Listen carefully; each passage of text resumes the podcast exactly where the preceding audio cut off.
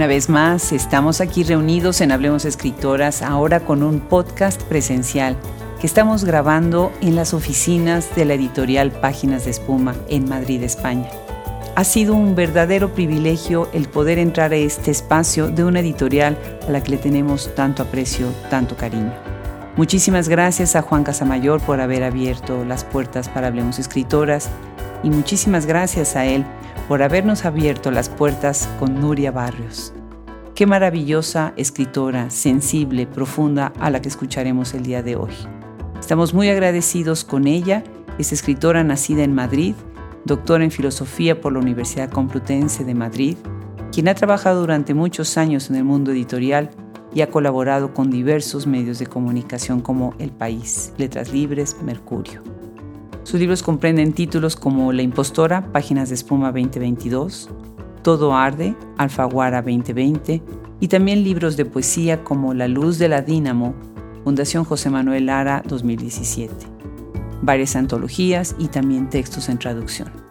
Yo soy Adriana Pacheco y estoy segura que les gustará muchísimo escuchar el día de hoy a Nuria Barrios.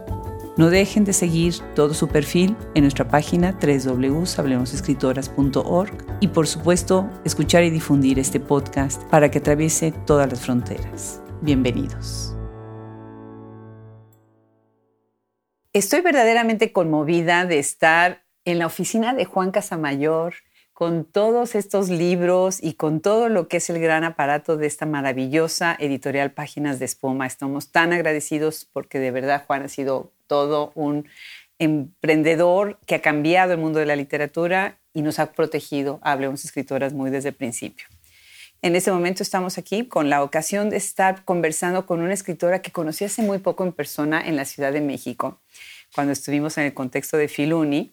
Nos fuimos a cenar con otras escritoras, muy lindo, pero ya desde hace mucho tiempo yo quería entrevistar a la autora de La Impostora. Y estoy emocionadísima de tener a Nuria Barrios aquí. Muchísimas gracias, Nuria. Muchas gracias a ti, Adriana. No, pues encantadísima. ¿Qué te parece que nos presta aquí Juan su oficina y estamos aquí en este rincón? Muy bien, es muy inspirador porque realmente esta editorial ha cambiado la forma de la literatura que se hacía en España de repente de una forma muy brava, cuando todo el panorama hablaba en contra de la importancia del cuento, apostó por el cuento y demostró que es un género poderosísimo, que tiene lectores cada vez más, que es muy fácil, al que es muy fácil aficionarse. Y la editorial Páginas de Espuma, con Juan a la cabeza, lo ha defendido con muchísima inteligencia y mucha pasión. Claro, creó como un género, un mercado para un género y creó una expectativa de que viniera un nuevo libro en este género que es el cuento. Y el mercado siempre ha leído, los lectores siempre han leído, no quiero hablar de mercado, pero los lectores siempre han leído cuento. Pero una editorial especializada en cuentistas, pues es un privilegio, es un gusto maravilloso. Y bueno, y de alguna manera, Nuria, tú incursionas en muchos puntos, tienes muchas facetas como escritora y tienes muchos libros desde muchos géneros. Platícanos un poco cómo es que fue tu evolución dentro de la literatura, qué género fue primero, cuál siguió, qué estás haciendo ahora. Yo empecé con relato y a continuación publiqué un libro, Amores Patológicos, hace ya 25 años que ahora Páginas de Espuma vuelve a reeditar, revisado por mí.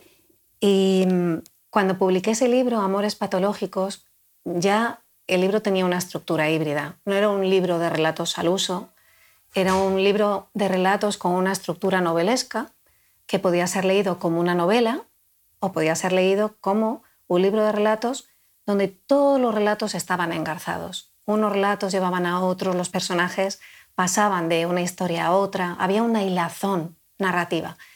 Aquello hace 25 años era muy novedoso, hoy en día ya no lo es, porque bueno, lo nuevo al final siempre es viejo, enseguida se hace viejo. Pero esa forma de escribir híbrida realmente a mí me abrió la puerta a lo que iba a ser mi escritura, que es una escritura fiel a ese concepto, al concepto griego de, de ibris. Ibris en griego significa desmesura, transgresión de los límites. Para mí la literatura es fundamentalmente juego y el juego requiere precisamente eso, salir de encorsetamientos, poder jugar, ampliar el horizonte, utilizar las herramientas de géneros distintos para construir una historia. Que la historia no se adapte al género, sino que el género enriquezca la historia. Y desde entonces, realmente todo lo que publiqué a continuación ha tenido siempre ese punto de mezcla entre mm, el relato, la novela, la reflexión y la poesía. Qué maravilla. Y bueno, en todas esas intersecciones, algo que tú estás poniendo también y hablando mucho es de tu mundo inmediato, del mundo inmediato de estos personajes, construyendo estos universos, que ahorita platicaremos más sobre este tema. ¿Hay alguna cosa que siendo tú española, como los que nos están escuchando ya estamos viendo en el acento de Nuria, tu España en la que creciste se trasluce en tu obra? ¿De qué manera? Yo crecí en la España, mi infancia y mi adolescencia transcurrió en la España de Franco. Yo tenía 13 años cuando él murió. Es una etapa larga de la vida de una persona. Y en aquel momento, que ya corresponde como a la última etapa franquista, Mm, digamos que el decorado era inmóvil. Básicamente había mucho miedo, mucho silencio, mucha prudencia para no entrar, tener problemas políticos, el ambiente de adultos que me rodeaba. ¿Qué significaba eso? Que los centros básicos de vida eran la familia, yo vengo de una familia numerosa, somos cuatro hermanas y un hermano, y luego había muchos abuelos, bueno, había mucha familia. Entonces un centro neurálgico era la familia, el otro centro neurálgico eran las amigas, y digo en femenino porque iba a un colegio religioso propio de la época y los colegios estaban segregados, entonces las amigas eran mujeres. La religión tuvo un papel importante, se coló, siempre me ha gustado jugar, yo soy atea, pero todo ese pozo religioso quedó ahí que me parece mm, muy interesante y, además para mí está bien tener ese filtro porque me permite comprender muchos comportamientos y muchas actitudes y cuestionarlos luego en, en mi escritura. Entonces, bueno, como te decía, está la familia, estaban las amigas, estaba la religión y en ese escenario inmóvil, realmente estático, porque no se podía hacer nada, el movimiento venía todo de los libros. Decía Emily Dickinson que no hay mejor nave para viajar que un libro.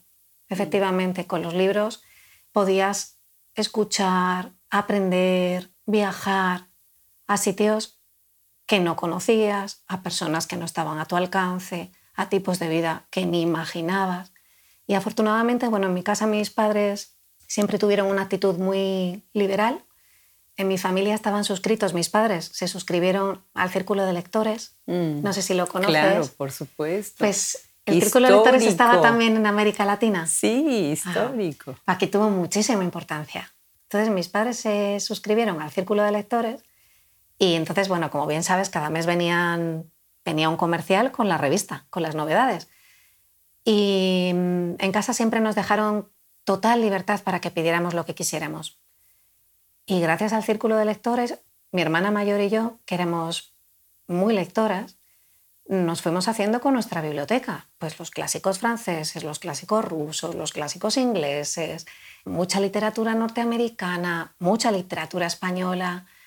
Entonces combinábamos por una parte como la literatura seria, que venía con el círculo, y luego la literatura más juvenil, que vendían en una mercería que había debajo de mi casa. Que lo mm. mismo podías comprar una cinta para el pelo o un jabón para lavar los cacharros que los libros de aventuras de los cinco secretos o los siete secretos o bueno. Y aquello realmente fue mi gran ventana, mi gran escapatoria, la, la literatura. Qué increíble, qué bonita respuesta. Fíjate que ahorita que dices si había en Latinoamérica, en México, círculo de lectura, no recuerdo de mi infancia de México, así que esa respuesta no sé si ahí había, pero sí recuerdo que cuando fui un poco más grande, tenía yo una amiga que iba a visitar y que sus papás tenían todo. Entonces, tal vez era porque lo traían, lo llevaban de España. Y sí, efectivamente, pues ese recuerdo de todas tus primeras lecturas se me hace tan interesante y tan emotivo, porque es lo que va construyendo de alguna manera el criterio y la imaginación de un niño lector, en este caso de una niña lectora. Pues estamos además, ahorita que estoy mencionando lo que es estar en la oficina de Juan Casamayor, porque estamos en Liber, que fue el pretexto de venir hasta Madrid y estar acá. Y bueno, eso me parece increíble que se haya dado la coincidencia de verte y de que estés aquí. Y algo que también me llamó mucho la atención, que es un cariño que tengo yo, tú estudiaste en la Universidad Complutense. Y en algún momento dije, bueno, igual puedo irme un semestre a estudiar ahí porque es una universidad que admiro muchísimo. Cuéntanos, ¿cómo era tu vida de estudiante ahí, el ambiente, tus influencias? Yo estudié filosofía y en aquella época, aquella facultad, la facultad de filosofía, era una facultad muy pequeñita, porque muy poca gente estudiaba filosofía. Así que excepto, pues yo creo que el primer año, que éramos muchos, a lo mejor éramos ciento y pico, en el turno de mañana, había turno de mañana y de tarde, enseguida en segundo y en tercero nos quedamos los que llegamos al final, que éramos 30, 40, muy pocos. ¿Qué significó para mí? Bueno, para mí fue, ten en cuenta que venía de un colegio religioso, como te decía antes, un colegio segregado. Entrar en la universidad, además un colegio de un barrio de clase media, donde todo estaba muy uniformizado, las familias eran muy parecidas, el nivel económico era muy parecido. La universidad fue un mundo la universidad es pública. Allí nos juntamos gente muy distinta, que venía de ambientes sociales muy diferentes, con niveles económicos muy diferentes, con ideas muy distintas. Y eso para empezar fue una experiencia muy enriquecedora. Claro, el gran lema de filosofía, ¿cuál es? Sapere aude, ¿no? del poema de Horacio, atrévete a saber atrévete a aprender. Y realmente la facultad significó eso para mí. Filosofía significó eso para mí. La audacia de atreverme a entrar en libros que nunca hubiera abierto porque me hubieran asustado, porque hubiera pensado que eran inaccesibles, porque no hubiera entendido nada sin tener las herramientas o sin tener la guía de los profesores. Y filosofía cambió todo eso. Me dio primero eso lo que te decía, la audacia de entrar en textos en principio ininteligibles. La sorpresa de irlos entendiendo, de poder comprenderlos. El regalo de las herramientas para acceder a ellos y poder utilizarlas y poder comprender. E incluso lo que no se comprendía, porque yo salí de la carrera con muchas zonas de ignorancia, de desconocimiento, que me parece normal. Eran nada más cinco años de carrera, de una carrera como filosofía. Pero dio igual, porque yo tenía las herramientas para utilizarlas en caso de que quisiera proseguir por este autor o por otro, o profundizar. Bueno, para mí fue un regalo enorme. Gracias a la carrera y a la gente que conocí en filosofía, yo perdí el miedo a, los textos intelectualmente complejos. Lo perdí.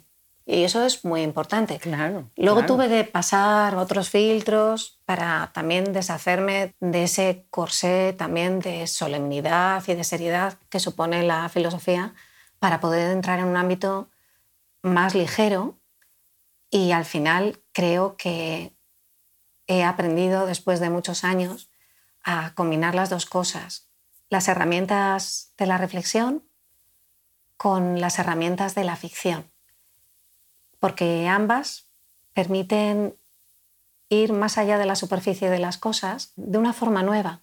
Parece complicado, pero desde la filosofía siempre se tiene mucho desdén hacia la ficción. La ficción tampoco se ha integrado hacia la filosofía, le parece complejo, plumbio. A los filósofos lo otro le parece liviano. Pero sin embargo hay, hay un camino en el que ambas maridan, como se dice en gastronomía, y es muy interesante porque aprendes a decir, por lo menos es lo que he aprendido yo, a decir las cosas yendo al hueso del lenguaje y consigues que tras una aparente simplicidad estés transmitiendo cosas mucho más profundas. Qué increíble. Eso del maridaje me gustó, es cierto. Bueno, algo que admiro mucho es cómo sí la filosofía informa a las escritoras que escriben ficción, pero no por eso están escribiendo un tratado filosófico, pero se siente, se ve algo trasluce esa formación y lo vi en los artículos que escribes también en Letras Libres. Es muy interesante lo que escribes también en El País, porque hay tu espacio de reflexión, ¿no? Cuéntanos sobre esa experiencia de ese espacio que es la revista y que te permite, obviamente, pues explorar otros temas, ¿no? Pues tanto la revista como el periódico básicamente son un terreno también de experimentación con el lenguaje, porque ya no estamos ni en el campo de la reflexión, ni en el campo de la ficción, estamos en otro campo que sería el, no sé si llamarlo el del periodismo, pero sí es el de los medios, un lenguaje que tiene una parte de espectáculo, como si dijéramos, ¿no? Porque va a un público que ya sabes que va a ser muy amplio. Y entonces también lo que tú escribas, digamos, debe encajar dentro de un modelo en el que siendo serio no seas abstruso, y en el que siendo accesible no seas superficial. Y al mismo tiempo también ese medio te permite utilizar el ingenio, el humor en un momento dado, la ironía, porque sabes que es muy inmediato. Pero bueno, te digo todo esto, yo soy maestra de nada. Para mí sigue siendo todo un campo de prueba y error y de aprendizaje. Qué interesante. Bueno, pues la señora que está sentada enfrente de mí tradujo a James Joyce. Y bueno, pues me fui de espaldas cuando leí eso en tu bio. ¿Cómo es que llegas a la traducción y cómo fue traducir a este gran nombre de la literatura? Llegué a la traducción por motivos nada románticos ni intelectuales. Llegué a la traducción por razones económicas. Okay. Es muy difícil vivir de la literatura, y en un momento dado tuve que plantearme el trabajar en algo que me diera unos ingresos estables. Ya me habían propuesto muchas veces traducir, pero tengo muchos amigos traductores que me habían prevenido que para vivir de la traducción es preciso traducir muy rápido. Y yo no soy rápida, yo soy lenta porque soy muy perfeccionista, que eso es un vicio irrecuperable. Entonces me había retenido porque pensé, bueno, si no va a ser rentable, ¿para qué me voy a meter en este berenjenal?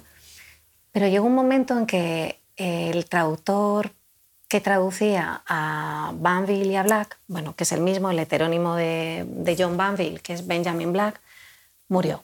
Y yo lo conocía, tenía muy buena relación con él y me lo ofrecieron. Y pensé, bueno, a lo mejor esto es una señal del destino. Claro voy a heredar a su autor. Así fue como me metí, descubrí efectivamente que no iba a ser nada rentable, que iba a ser un tormento, que fue un tormento, pero luego descubrí que era fascinante y además fue como un hallazgo espectacular porque daba igual que yo trabajara como escritora, nada en la escritura a mí me había hecho detenerme para reflexionar sobre lo que significa el lenguaje como lo hizo la traducción. Qué increíble.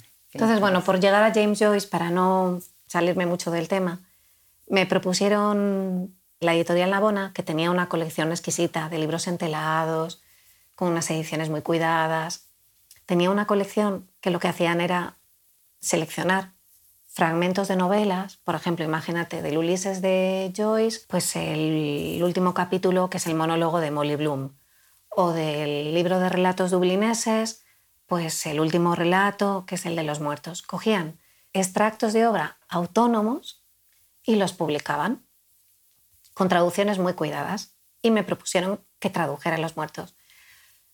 Bueno, a mí Los muertos mm, me parecía un relato bellísimo, en su momento me apasionó la película que hizo John Huston, me encantó.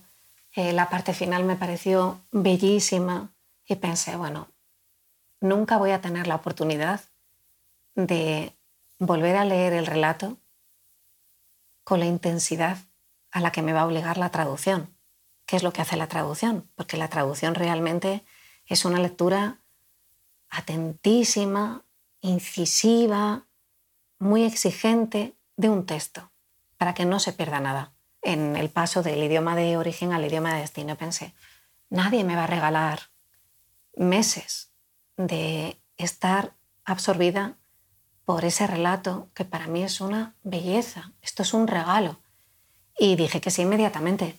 Mm. Y la verdad es que estoy muy agradecida, me parece que ha sido un privilegio enorme y disfruté mucho, aprendí mucho, sentí la responsabilidad y al mismo tiempo como eso, el privilegio de tocar la belleza de Joyce e intentar de alguna forma que esa belleza no se perdiera, aunque fuera distinta, pero que no se perdiera. eso es un privilegio. Me encanta, me encanta tu respuesta. Me encantó lo de la intensidad, que no ibas a volver a leer con la intensidad que te lleva la traducción. Y lo que son las coincidencias en esto que hacemos en Hablamos Escritoras, una conversación, una lectura te lleva a otro. Y ahorita en el avión, camino acá, venía yo leyendo un reporte sobre traducción, sobre el 3%, lo que es el problema del 3%, que es que en Estados Unidos no se traducen libros más que ese 3%. Y ahí está en ese reporte que hace Penn un artículo, un capítulo que escribe Esther Allen.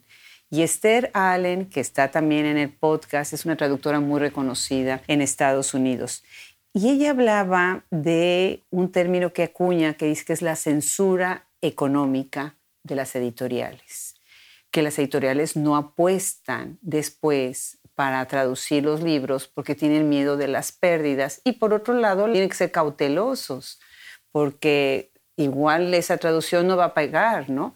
Entonces, de alguna manera, las editoriales que sí se atreven o que se especializan en traducción pues es una manera de decir confío en el libro y confío en la traductora, porque la traductora puede o el traductor puede de alguna manera hacer crecer ese texto e incluso conseguir un premio, ganar un premio.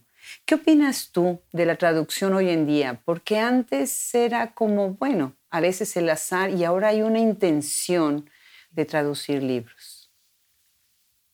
Ahora mismo existen profesionales apasionados por la traducción, mujeres y hombres que viven la traducción con una exigencia, con una vocación, porque realmente para dedicarte a la traducción, que no es una actividad económicamente rentable, solamente insistes cuando realmente hay eso, un apasionamiento por tu oficio, por el lenguaje, por las obras, por la literatura, por la no. Entonces creo que hay gente ahora mismo muy, muy preparada y mm, por el otro lado, que es la parte editorial, ha habido cambios, cambios además que yo creo que se originan en el ámbito anglosajón, todo este movimiento de mm, exigir que el nombre de la traductora o el traductor estén en el libro, en la cubierta del libro, en la portada o en el canto o en la contra, pero que figure ese reconocimiento de la labor de quien traduce. Entonces, ese movimiento ha tenido un efecto también en el ámbito editorial en español. Cada vez es más frecuente encontrar que el nombre de las personas que traducen están en, la cubierta. Creo que todavía, desgraciadamente, desde las editoriales no existe un reconocimiento de la importancia del valor que tiene la traducción. Evidentemente hay excepciones. Esta casa es un ejemplo, Páginas de Espuma, da muchísima importancia a las traducciones porque sabe que el producto que llega a la librería traducido tiene que ser óptimo y para ser óptimo requiere que su traducción sea la mejor posible, que sea una traducción excelente. Entonces, Páginas de Espuma apuesta muy fuerte por sus traductores, les da mucha importancia, les da mucha visibilidad. como páginas hay otras editoriales. Pero la realidad es que sigue habiendo mucha mezquindad económica en el mundo editorial general hacia la figura de las traductores y los traductores. Y en el fondo yo creo que no hay una conciencia de que el desprecio que se hace a quien traduce en realidad es un desprecio a quien ha escrito la obra y es un desprecio hacia quien va a leer el libro. Porque la traducción que resulte está directamente relacionada con el libro que tú publicas y pones a la venta en librería. Aquí había una traductora, Esther Benítez, muy reivindicativa, que defendía que cuando las lectoras, los lectores, eh, leyeran un libro traducido y descubrieran que estaba mal traducido, fueran directamente a la librería donde lo habían comprado y lo devolvieran.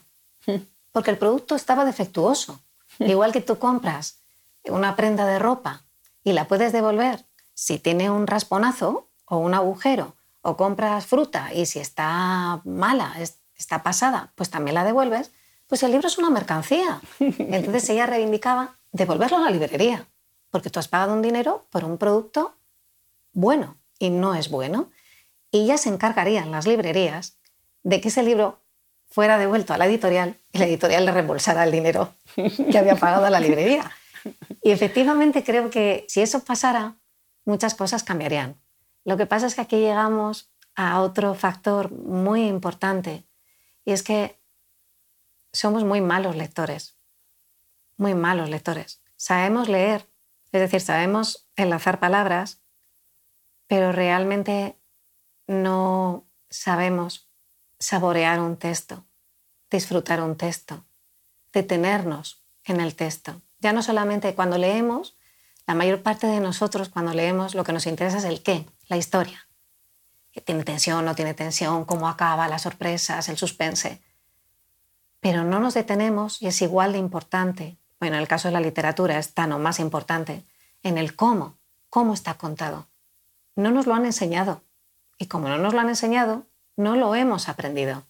Se puede aprender de forma autodidacta, pero la mayor parte de nosotros no sabemos leer. Como no sabemos leer, no reparamos en que hay libros que se leen mal porque no están bien traducidos.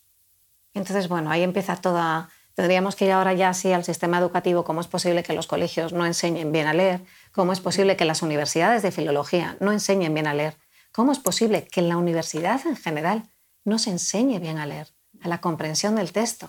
Fundamental lo que estás diciendo, totalmente fundamental.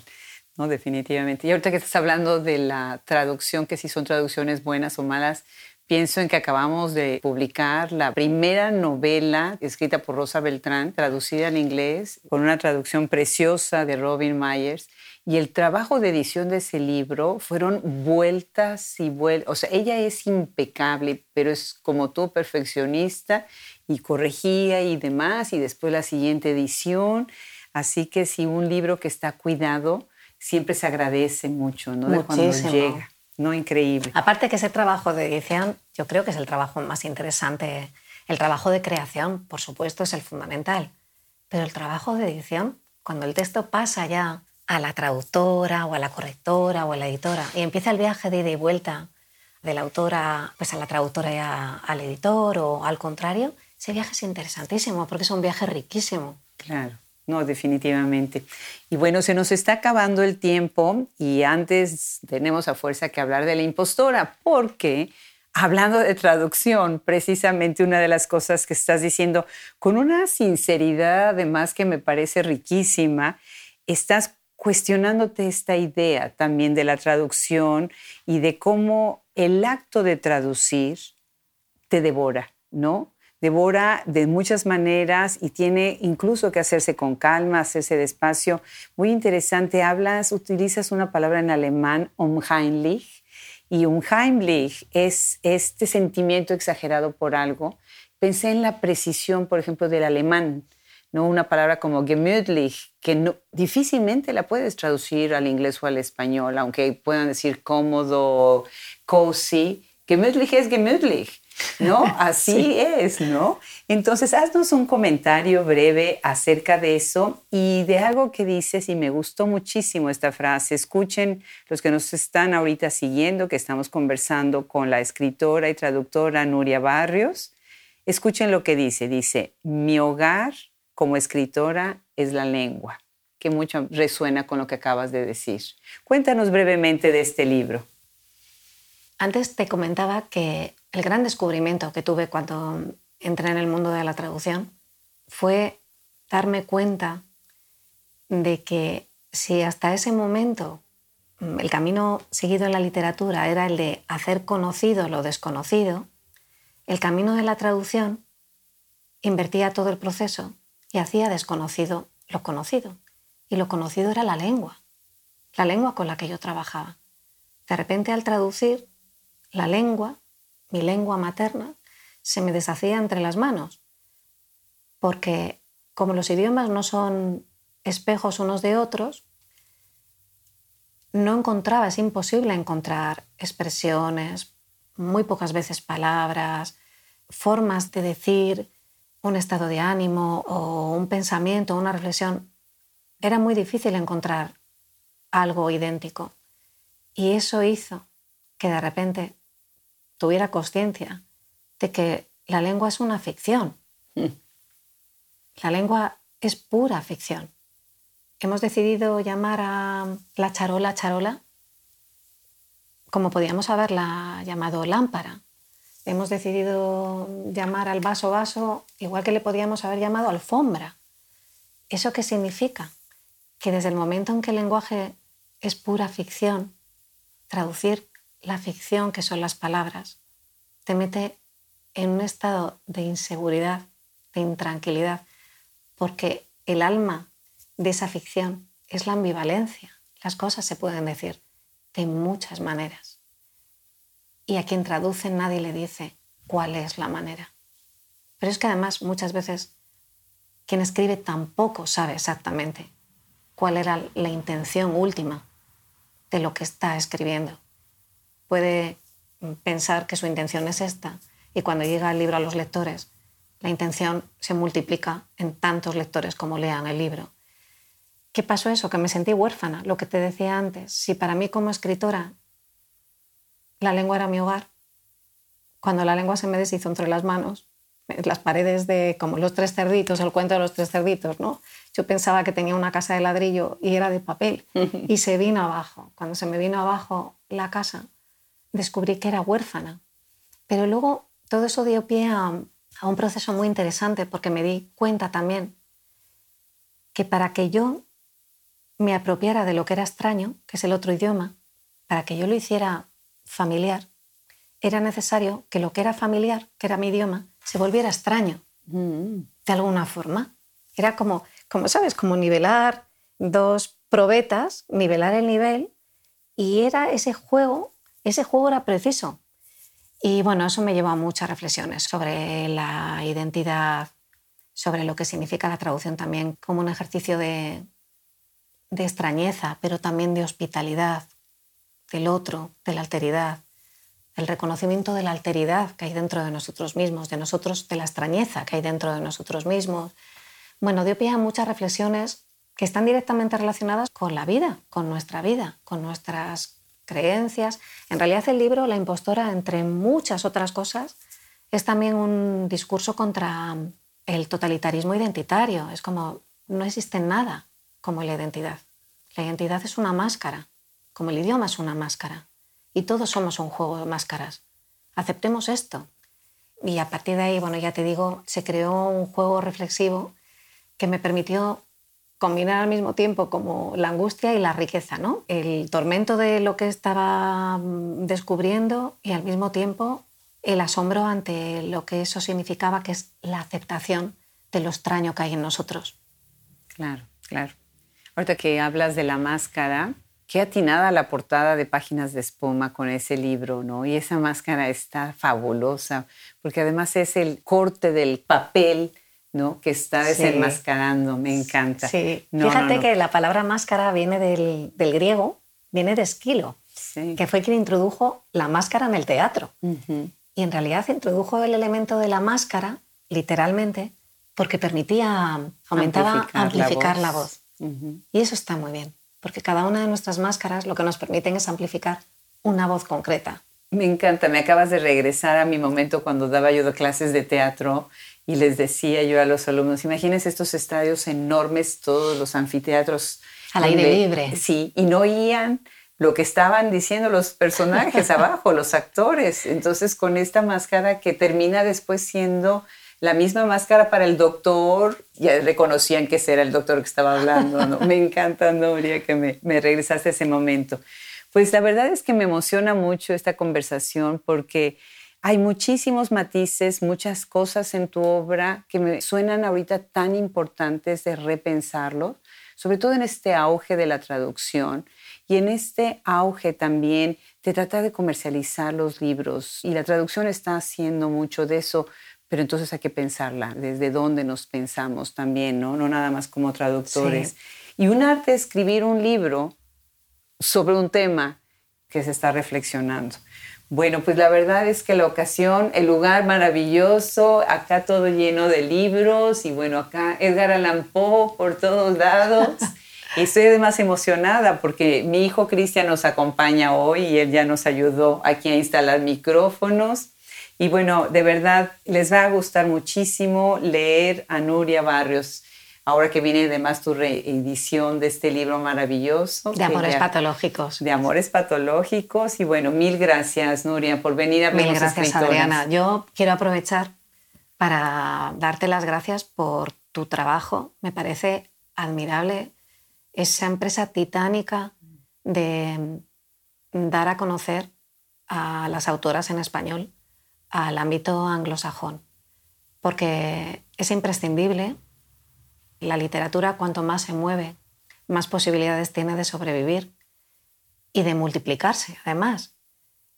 Y ese trabajo es un trabajo muy terco, requiere mucho tesón y también mucha pasión, lo que decíamos antes de los traductores. Y el beneficio de lo que se consigue es enorme, así que yo te lo agradezco infinitamente. No, pues mil gracias, qué palabras tan lindas, muchísimas, muchísimas gracias. Y en nombre de todo el equipo, porque somos un equipo y, y la verdad es que cada una de las piezas de él son invaluables. Gracias de nuevo, Gracias, Adriana. Felicidades y de verdad por tu obra. Y bueno, ya, ya platicamos con la autora de La Impostora. Muchísimas gracias. Yo soy Adriana Pacheco y esto ha sido Hablemos Escritoras en vivo desde Madrid, España.